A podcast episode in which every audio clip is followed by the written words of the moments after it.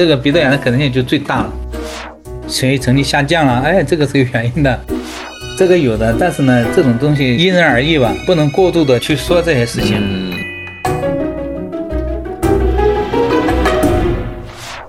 如果我们的节目很荣幸受到了您的喜爱，想参与我们的群聊，分享不定期福利，可以添加微信 Cheese Radio C H E E S E R A D I O 来加入我们的微信听友俱乐部。同时，也感谢你把我们的播客《这病说来话长》分享给你的朋友们。你哪儿不舒服别慌张，毕竟人吃五谷杂粮。你哪儿不舒服别紧张，来听医生怎么讲。内外妇儿科研临床，药剂检验和影像。没事儿就别胡思乱想，人生还有下半场。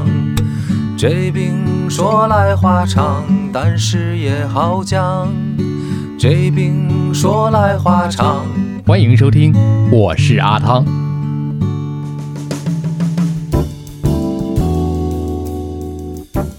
我这行说来话长，之这病说来话长。我们今天接着请到的是杭州师范大学附属医院耳鼻咽喉科主治医师谢道宇谢老师，你好，康老师你好。前两期我们跟大家聊了急性回炎炎、咽喉的问题，然后又聊到了耳朵，尤其是中耳炎这个问题。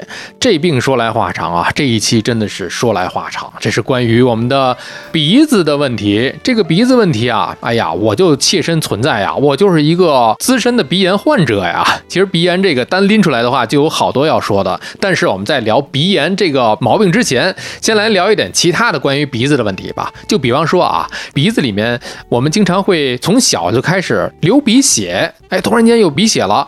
遇到鼻血的时候，我们应该怎么办？是仰着头，还是用水冲，还是用纸去塞住鼻子呢？这个鼻出血啊，其实小孩子来说是多见的，尤其是这个有鼻炎的和鼻腔干燥的啊，经常挖鼻子的。挖鼻屎的一口有出血，但这个出血呢，就是仅限于我们前端。有个出血多发的部位，就是血管的一个交汇处，这个离石区。成人来说也是这个区域比较多，但是鼻出血呢，就是我们可以压这个地方的出血，我们可以压那个鼻翼这里死死的压住，压住到十分钟。但是有部分不一定压那么好，但是纸呢，其实来说是相对来说脏一点，但是救急的话，多数的家长啊。嗯，带着孩子来的时候都是鼻腔里塞满的纸的。其实如果家里有棉花的话，可以棉花就弄成这个条形的往里转，转了之后再压一下，这个基本上几分钟也就止住了啊。但是如果是小动脉出血，有可能压不住，还是需要来医院的啊，弄明原因。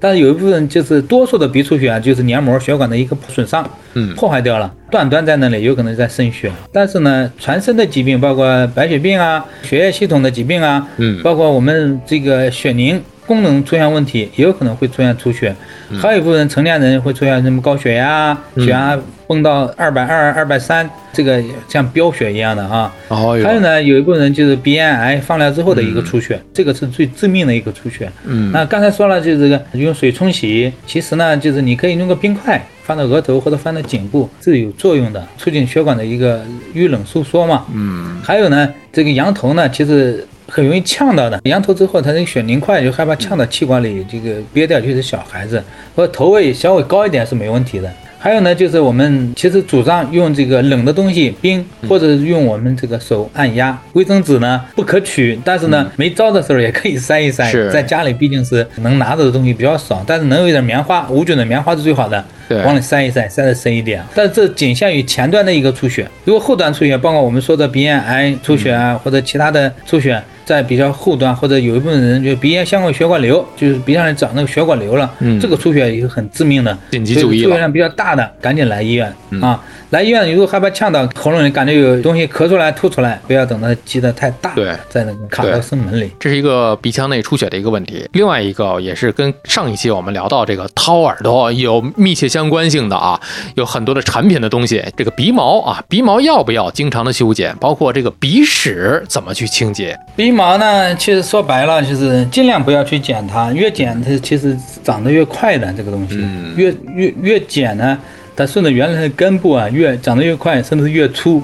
但是呢，如果你需要经常去接触人比较多的，那你可以这凸出来那一部分可以剪掉，啊不，要像那个鼻毛这个剪的机器放进吱吱一转，它就光了。因为我们鼻腔里是有功能的，清洁这个功能，鼻毛是肯定至关重要的。但是呢，它可以防尘，还有很多嗯脏东西啊，就是这鼻孔有个拦道了，包括我们的细菌啊、病毒啊，也有可能就是拦住了。这个多少是有点作用的，不要去剪它。但是如果有鼻屎啊，你可以现在有喷雾剂很多的，喷一喷，喷一喷之后，让那个鼻屎干痂就融化掉，按着另外一个鼻框鼻孔，哎，按着鼻翼上一按，用气流这样，哼，都出来了。哦没必要是经常去挖它，挖的话有可能会就瞬间跟掏耳朵一样，感觉比较舒服。嗯然后呢，后期有可能就掏的次数多了，会糜烂，甚至出血。哎呦，嗯，所以说这个抠鼻子，它是不是一件非常危险的事儿啊？虽然爽，但是非常危险。对，听说啊，鼻子周围还有一个危险的三角区，有的甚至是会致命啊。这个因为跟结构有关系的，什么意思呢？就是我们这个鼻子啊，就是我们鼻尖儿到这里嘴角这里这个地方，我们叫一个三角，我们叫微笑三角区。很危险啊！啊，两个嘴角到鼻尖儿这个区域是三角区，然后呢，面部的一个静脉啊是没有静脉瓣的，因为它拦不住的，它可以回流，就是什么意思呢？就是可以双向的一个流动，一挤压它就可以哎回流了啊嗯，然后可以这个呃经过我们的内眦静脉、眼上静脉。然后呢，眼下静脉进入海绵窦，因为它这个相通的，有可能就引起海绵窦血栓性静脉炎。有哦，这个就进脑子了，所以说致命是致命在哪里？就致命在这个血管这里，因为它相通的，其他的没什么。但是鼻部的，如果真是有脓肿、有什么东西的，可以去医院，我们用个针头稍微挑一下，对稍微这个给你处理一下，对哎就没问题的。但是说到这儿，有很多人就会惶恐啊，就万一我这个三角区域有破了的地方怎么办呢？是不是很危险？我就没命了。啊，这个不至于，啊包括。男士有的时候，你像我有的时候刮胡子啊，可能会任何的区域都有可能会出现啊破的这么一个可能。它这种仅限于那种就是本身就有感染的、有细菌的、有创面的，嗯然后你经过你挤压一个脓包一挤压，逆行感染了。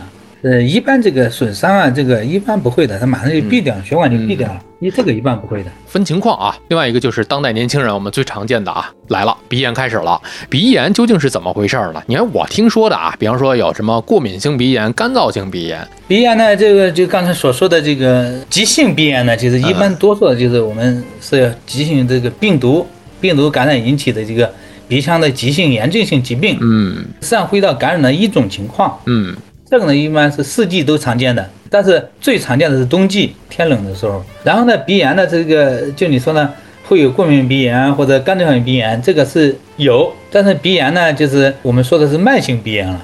慢性鼻炎呢，就是我们说的这个病毒、细菌或者变异源，就是我们说的过敏性鼻炎。嗯引起的一个一系列这个生理疾病，导致我们这个鼻塞啊、流鼻涕啊，嗯甚至鼻腔干燥啊，甚至出血啦，甚至嗅觉减退啦，甚至有一部分人会出现头痛，有这种情况，这是我们所说的这个鼻炎。这分类呢，就是我们所说的变性鼻炎，就是我们所说的过敏鼻炎，还有呢，就是我们所说的萎缩性鼻炎，其实也就是我们所说的临床当中经常会干燥性鼻炎。还有呢，就是血管运动性鼻炎，这个鼻炎呢是非变异性鼻炎，什么意思呢？并不是因为接触鼻炎源引起这个过敏源引起的这个鼻炎，但是症状挺像的，有可能会有这种鼻子痒啊、打喷嚏啊、流清水鼻涕啊，嗯但是这个查过敏源，哎，查不出来，那这哎个我们就认为非变异源引起的鼻炎，叫非变异性鼻炎。有的时候确实是查不出来这个过敏源。对，过敏源查一下没查是没有的，那这个就我们定义就是非变异性鼻炎。在这里面还有一个区分了啊，容易非常混淆的一个地方，就是鼻炎和鼻窦炎，他们是怎么区分的？其实鼻炎、鼻窦炎呢，就是鼻炎久了，鼻塞啊症状比较重了，多少都会有鼻窦黏膜的一个增厚，会有鼻窦炎。但是时间久了，反复发生，就有可能会出现鼻窦炎的症状啊。临床表现呢，就是我们会经常出现这个头昏沉感、头胀感，甚至记忆力减退。咱们小的时候经常会有这个得鼻窦炎的学习成绩下降了，哎，这个是有原因的。还真是有原因。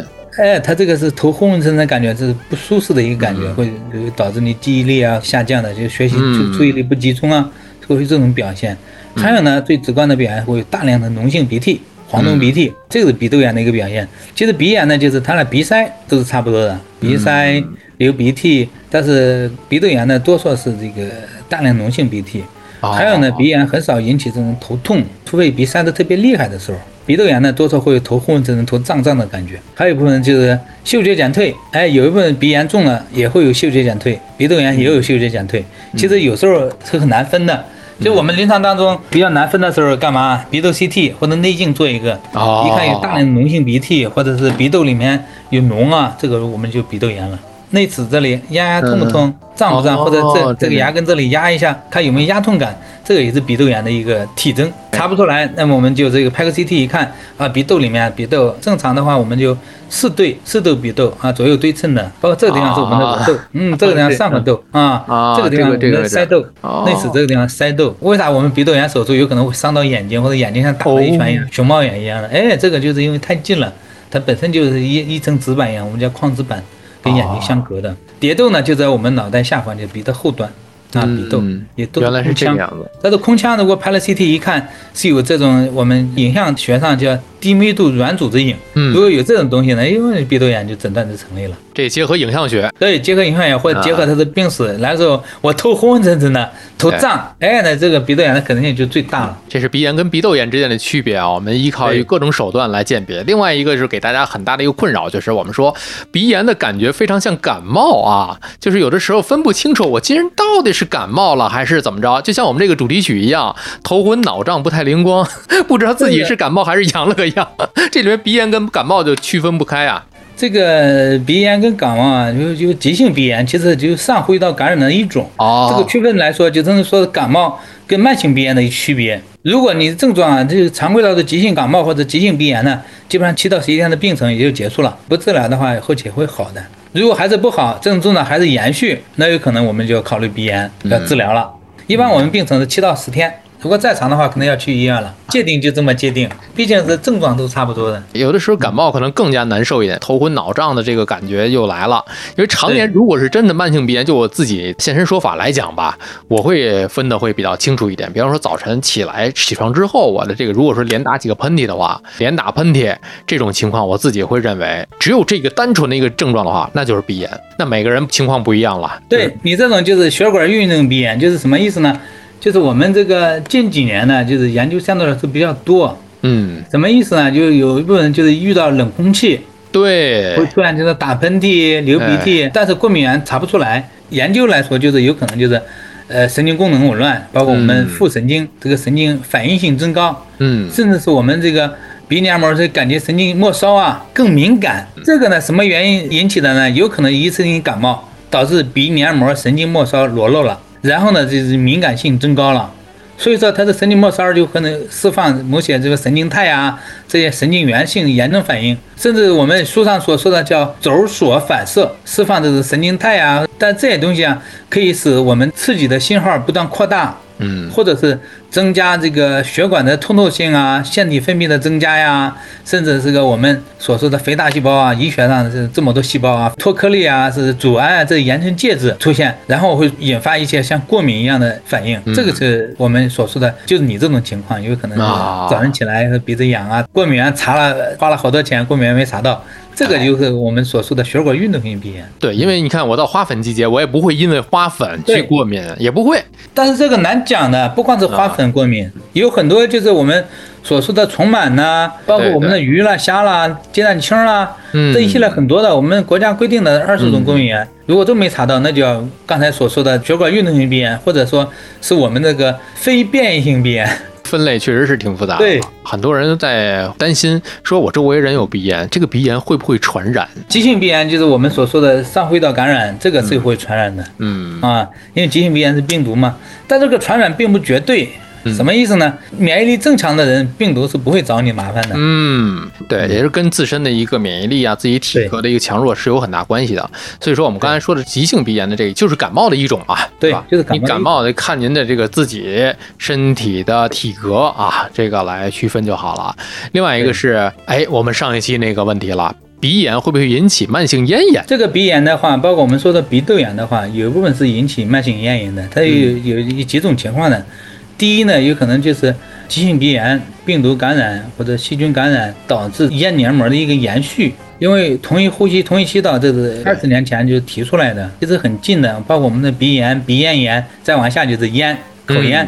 喉咽，那有可能会延续到这里。但是有一部分人就是有可能会有鼻涕的倒流，倒流慢性的一个刺激，有可能会导致我们所说的慢性咽炎。还有一部分呢，也可以这么说，鼻塞太厉害了，也有可能夜间呼吸啊，要靠嘴巴呼吸。用嘴呼吸之后呢，它这个少了一道鼻腔、鼻黏膜甚至鼻毛这个过滤的一个没有这屏障了。哎，那有可能会引起这个喉咙痛、喉咙干、喉咙痒，这个会引起我们所说的咽炎。啊，其实也就这么几种情况嘛。另外一个，对于这个鼻炎的这个问题啊，很多人有一些个办法，比方说盐水洗鼻子这事儿靠不靠谱？另外一个是用这个醋来熏蒸，到底靠不靠谱？好像有的人说管用，有的人说不管用。洗的话，基本上还可以吧。嗯，洗的话，第一它可以冲掉很多细菌啊、杂物啊，肯定是有作用的。但是不能啊过高这个浓度是吧？对，过高浓度是常规的是浓度跟机体这个我们生理盐水的浓度零点九的浓度配的浓度大差不差是可以的，但如果浓度过于高，有可能会导致鼻腔的干燥，鼻腔干燥导致鼻腔这个出血。但是如果冲的力度过大，有可能会触到中耳腔，嗯，甚至是这个冲的偏斜了，有可能导致鼻腔我们鼻中隔中间两个鼻腔中间这个隔啊，有可能会出现这个损伤，出现。鼻中隔黏膜的一个出血、糜烂都有这种可能的、啊。这个冲鼻子，冲鼻子是益处是有的，但是冲的时候，第一力度，第二方向。我们冲的时候讲究是稍微往外侧偏个三到五度。啊，不要正对着中间去冲，啊哎是，手这样稍微往外偏一点，再偏一点偏一点。如果这样的话，有可能就直接冲到这个，哎，直冲里面去了啊。哎，对，还有呢，就是熏的这个，在非典那一年，记得我记得啊，有听过，基本上就是在教室里面经常用那个醋熏熏。其实中医的角度来说，是多少有点作用的，可能会刺激啊，导致你这个鼻腔的通畅啊，都是有作用的。嗯，你看这个中西医的这个相配合来治疗这个问题，因为我这个鼻炎啊，我最起初啊就是通过这个中药的这个调理啊，但后来我发现最管用的是什么呀？增强自己的体格跟免疫力，就是健身。你比方说自己从饮食上啊搞一搞，然后从这个健身的角度增强自己的体格上面去搞一搞，这个是非常好的一个办法。的确，我健身比较呃认真的那几年就没有犯过鼻炎，这个其实是真事儿。对于我个人自己的这个个体来讲，这个是管用的。所以每个人找对自己的方法。其实这个鼻炎，包括过敏鼻炎，大家都在研究，其实也是跟这种自身免疫相关的东西。嗯，只不过现在这么多年，呃搞下来，大家都没有突破，包括这种机制啊，现在都是大家猜一猜。但是现在市面上或者医院这个所有的药物来说，就是鼻喷激素或者抗组胺的这些对症治疗的药物，做血管剂，临时缓解症状是没问题的啊。但多数呢都是可以用这个鼻喷激素啊，或者其他的药物控制住，给你症状减轻。尤其是过敏鼻炎，过敏鼻炎要及时治疗。及时治疗的话，就是有可能就是到你过敏期啊，或者花粉期啊，提前半个月用上药，有可能就是症状比较轻，或者是这一年这个季节来了你就不发生。嗯啊，对，还有的人说这个要到冬天的时候坚持用冷水洗鼻子。这个有，这个有的，但是呢，这种东西因人而异吧，不能过度的去说这些事情。嗯，因为有一些人确定是自己洗了之后啊，他这个鼻腔会通畅，鼻腔遇见冷水之后啊，他这个血管会收缩，收缩后他会有那种舒适的感觉，嗯这，个感觉就是通畅了之后，其实就会症状减轻很多。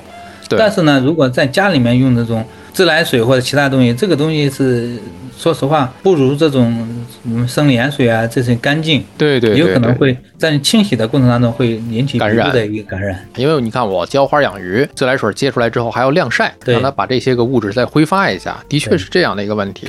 所以说，你看，像我每天有的也不是说每天吧，有的时候真的是早上起来之后连打十几个喷嚏，这种 挺痛苦的。有没有一些个除了药物之外，我们可以缓解这种鼻炎的症状的一些方法呢？这种现在目前基本上是没有的，因为我们过敏鼻炎来说，这几年是可以这个神经阻断，嗯神经阻断就是鼻骨神经阻断，包括蝶颌神经阻断，这个阻断是在做，但是做了之后，就近几年这个做的比较多，就有可能手术完了之后几年效果还可以。后期会不会复发，这个难讲，就相当于咱当年这个咱们近视眼一样做这种激光手术，嗯。当时这个觉得这个激光手术之后会有什么副作用啊？就是咱们上高中的时候就是刚、嗯刚流行。啊。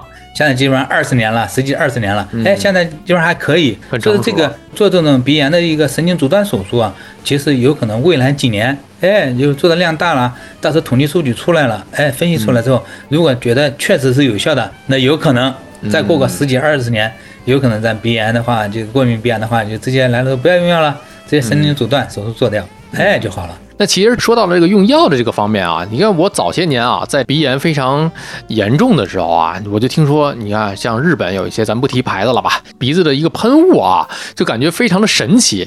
我还的确是用了几次，但是后来我听说这个东西就是纯激素啊，然后我就不太敢乱用这些激素类的产品了。包括您刚才说的血管的收缩剂啊、抗组胺的药，这都是每一类的药都是针对这个症状而言的这些个产品。对，跟着这个病人的情况在选择，因为医生呢来了之后，门诊先问诊，问诊之后跟着情况判断。有一部分人还可以用这个我们抗过敏的药物，有的会用的。日本这些药物啊，它其实就是激素跟收缩剂的一个综合剂。综合剂怎么说呢？就是你喷了之后，瞬间鼻腔就通畅了。嗯，但时间久了，这个血管甚至说我们鼻腔黏膜这个收缩舒张这个功能啊就弱了，嗯哎，就可能后期会导致什么药物性鼻炎就出来了。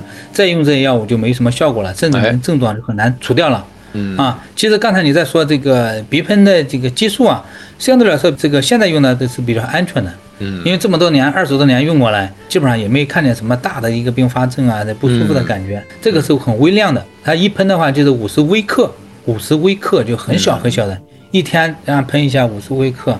而且它是黏膜吸收，又不是你直接就进到血管里。啊对啊，其实这个相对来说鼻喷激素啊，这个量控制好，应该是没有什么大的问题的。啊，还有其他的抗组胺的药物，这个一般不需要长期用，就是症状比较重的时候再用。还有这个我们过敏鼻炎讲究刚才说的鼻腔冲洗，生理盐水去冲洗，嗯这个也是有作用的。有一部分人塞得特别厉害的时候，可以用高渗盐水，导致鼻腔黏膜这个肿胀消退，水肿减轻，那鼻腔自然而然就通畅了。嗯，那也就是说，其实用哪种药物啊，我们还是建议您去这个，医院啊去医，院。因为每个人情况不一样，包括不要滥用、乱用这些个所谓的神药。万一是今后有了一个抗药性啊，真的是自己的鼻腔的这个功能减退了，也是很麻烦的一件事儿。就说到了鼻炎，我们聊了这些个常规的问题和误区啊，也是收集了很多听友发来的这些个疑惑啊，我们来简单看一看吧。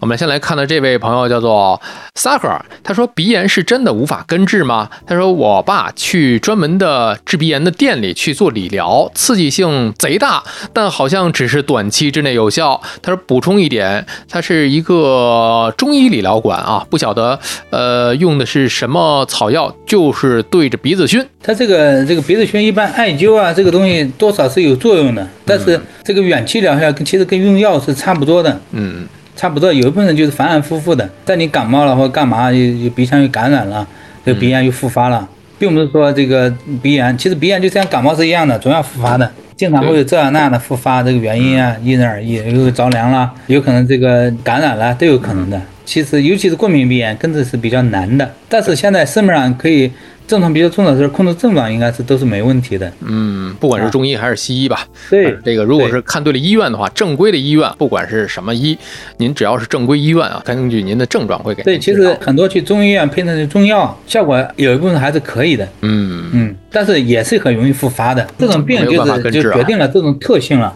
呃，另外一个朋友叫做菜瓜，他说鼻炎会影响智商吗？为什么我每次堵住 鼻子就脑子就不转了？其实智商是不会引起的，啊就是有可能并不是不转了，有可能就是你这个鼻塞了之后啊，就是容易引起烦躁，嗯，或者是这个氧浓度、氧容量上不去，大脑缺氧的一个状态，对有这种感觉。对但是这个一旦鼻塞解决了，这个智商肯定是都没问题的，对 这个没有影响的。是另外一位朋友叫做崔太太，她说传说啊，九成国人都有鼻炎，是真的吗？遇冷空气就不自觉的流鼻涕，也算是鼻炎吗？这个呢，就是刚才所说的，就是神经调节的问题，是吧？我们视神经这个呃副神经的一个呃系统反应性增高，或鼻黏膜对这种刺激的，不光这个冷热刺激，甚至有一部分对这种其他的，就包括我们抠一抠，或者是临床当中其实各种都可以看到的，他们有可能就是用这个。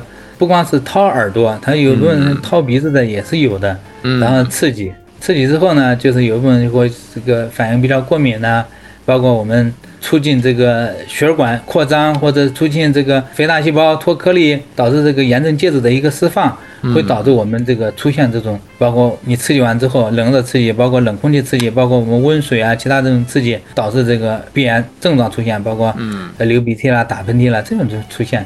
但是这个呢，就是不能说九成都有，但是呢，就是有一部分，特别是冬天或者换季的时候，有可能是气温的一个变化，早上起来打一个喷嚏或两个喷嚏，其实这是无所谓的，只要不是连续的天天去打喷嚏，这个就是没有事情的。嗯，不用说九成都有，那九成都有，这这个有点夸张。但是呢，我觉得是五六成应该是有的，一半是有的，应该是 是啊，经常会打喷嚏。这是这个问题。呃，另外一个朋友叫做偏振万花筒，他说鼻炎跟咽炎和熬夜有没有关系？这是有关系的，就是免疫力的一个问题这个。这老话常谈嘛，只能说。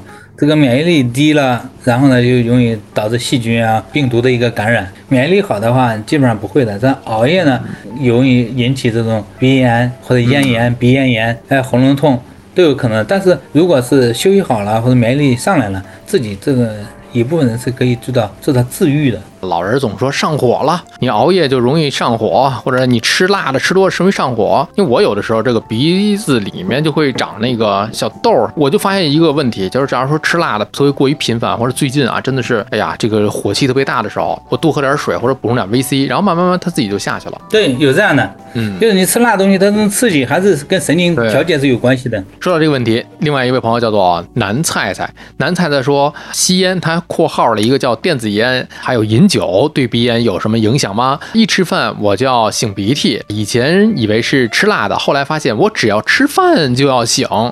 那如果不能根治的话，是不是能缓解就好了？这种话就比较难的，你一吃饭就有的话，这种人是很少数的，只能说吃辣的、吃刺激的食物的话，有有一部分是会出现这种，包括我们的流眼泪啊或者流鼻涕啊、啊打喷嚏啊，其实都是一样，跟刚才所说的这个神经调节在控制、在作怪。啊，包括什么电子烟、烟啊，这个其实就是对这个刺激吧。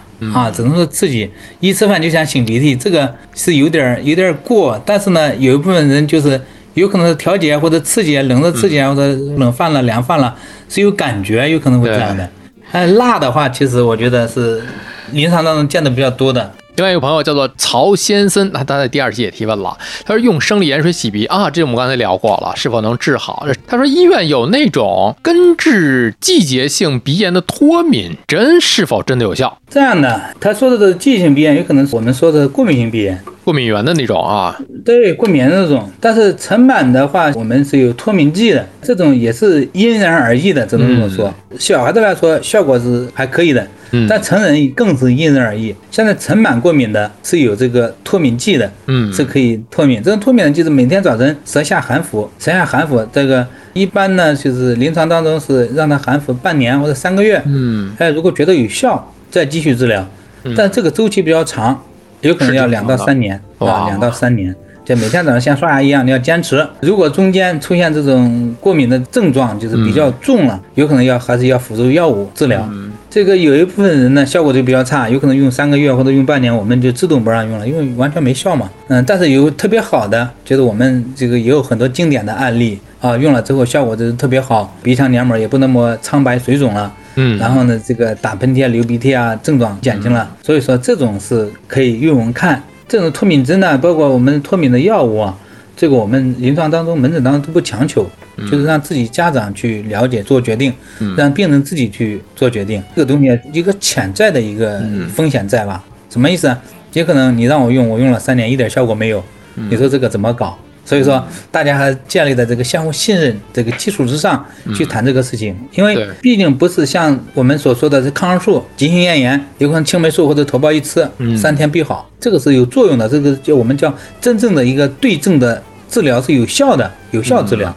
那我们脱敏针或者脱敏剂啊，有可能就是你用了药之后效果不好，对你来说质量就差，那么这个要酌情的去考虑。如果家长或者病人自己决定要用，那可以试验性的用三到六个月，如果还可以啊，就像脱敏针一样，可以先给你打个一针，你如果觉得症状还可以，你就坚持啊。但这个因人而异的，有没有效果是真的好的，有打到根治的是有的，这样必须要对症，因人而异啊。对因人而异的这个。另外一位朋友阿楚，他说睡觉侧躺鼻子不通气啊，左侧躺左侧鼻子不通气，右侧躺右侧鼻子不通气。那么这种情况是鼻炎吗？还是发育问题？这个不是什么发育问题，这是侧躺之后啊，因为重力啊或者是其他原因导致这个血管扩张充血，充血了之后这鼻腔就是道儿就窄了，道儿窄了之后啊吸气就感觉到有问题啊，其实跟血管运动性鼻炎是一样的，就是你往哪边躺啊，它这个重力的作用，它血管就扩张了；往那边框，它就这样的。这种临床也很多见的，门诊经常会这样，往哪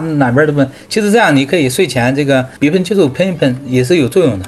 我们来看最后一个问题，龙 C 他说，鼻炎患者明显表示不喜欢香水儿，但是例如有一些植物精油，似乎闻着可以接受啊，可以尝试吗？龙 C 的这个提问，这可以的。这可以的，如果这个不喜欢这种香水刺激啊，导致你植物精油啊。临床症状了，嗯，其他的如果闻着还可以的，如果不引起症状，完全可以接受的这种。